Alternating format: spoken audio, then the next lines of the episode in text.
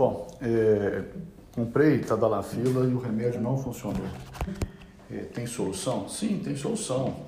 A primeira coisa que tem que ser falada é que esses remédios são medicamentos como outro qualquer e necessitam de uma prescrição médica. O que acontece hoje no nosso país, infelizmente, é que os pacientes podem ter acesso às medicações, apesar do rótulo estar escrito que é vida sob prescrição médica, e muitas vezes o paciente vai tomar o remédio ou vai comprar o remédio com a indicação de um amigo, né, uma indicação do balconista, que não é um farmacêutico, né, e vai fazer uso do remédio é, de forma errada ou até sem indicação de tomar medicação. Isso causa um problema muito grande muitas vezes, porque esse paciente está com uma disfunção sexual e que talvez o medicamento não fosse necessário. Né? Muitas vezes é só um quadro de ansiedade, ele toma medicação e a medicação funciona e acaba criando uma dependência psicológica em cima da medicação.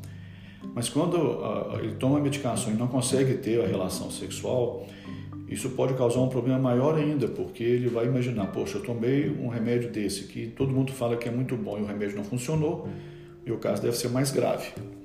Então eu sempre defendo que o paciente tem que fazer uma tem que fazer uma avaliação médica antes de tomar qualquer tipo de remédio, não só remédio para disfunção erétil, para ejaculação precoce, mas qualquer tipo de remédio.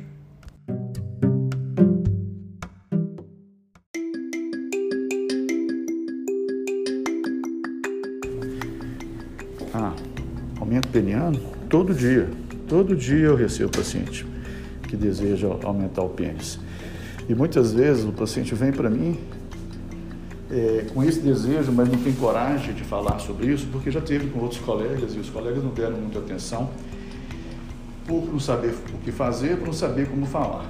Então a gente recebe ou o paciente que quer aumentar, ou o paciente que foi submetido a algum tratamento, normalmente injetou algum tipo de substância inerte, tipo PMMA, ou ácido hialurônico, até mesmo silicone industrial, e formou granuloma, formou infecção, formou cicatriz, e ele vem desejando tirar. Muitas vezes ele vem querendo que a gente complete o que ficou irregular, que muitas vezes não fica homogêneo e fica irregular e quer completar o serviço.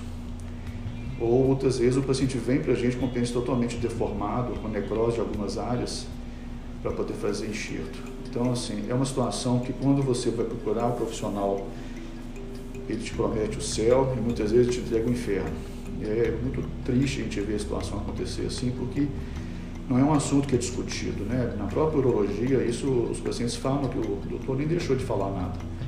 Então, muitas vezes, eles recorrem muitas vezes à propaganda de médicos esteticistas que vão injetar ou vão passar com um produto natural e muitas vezes vão acabar deformando o pênis.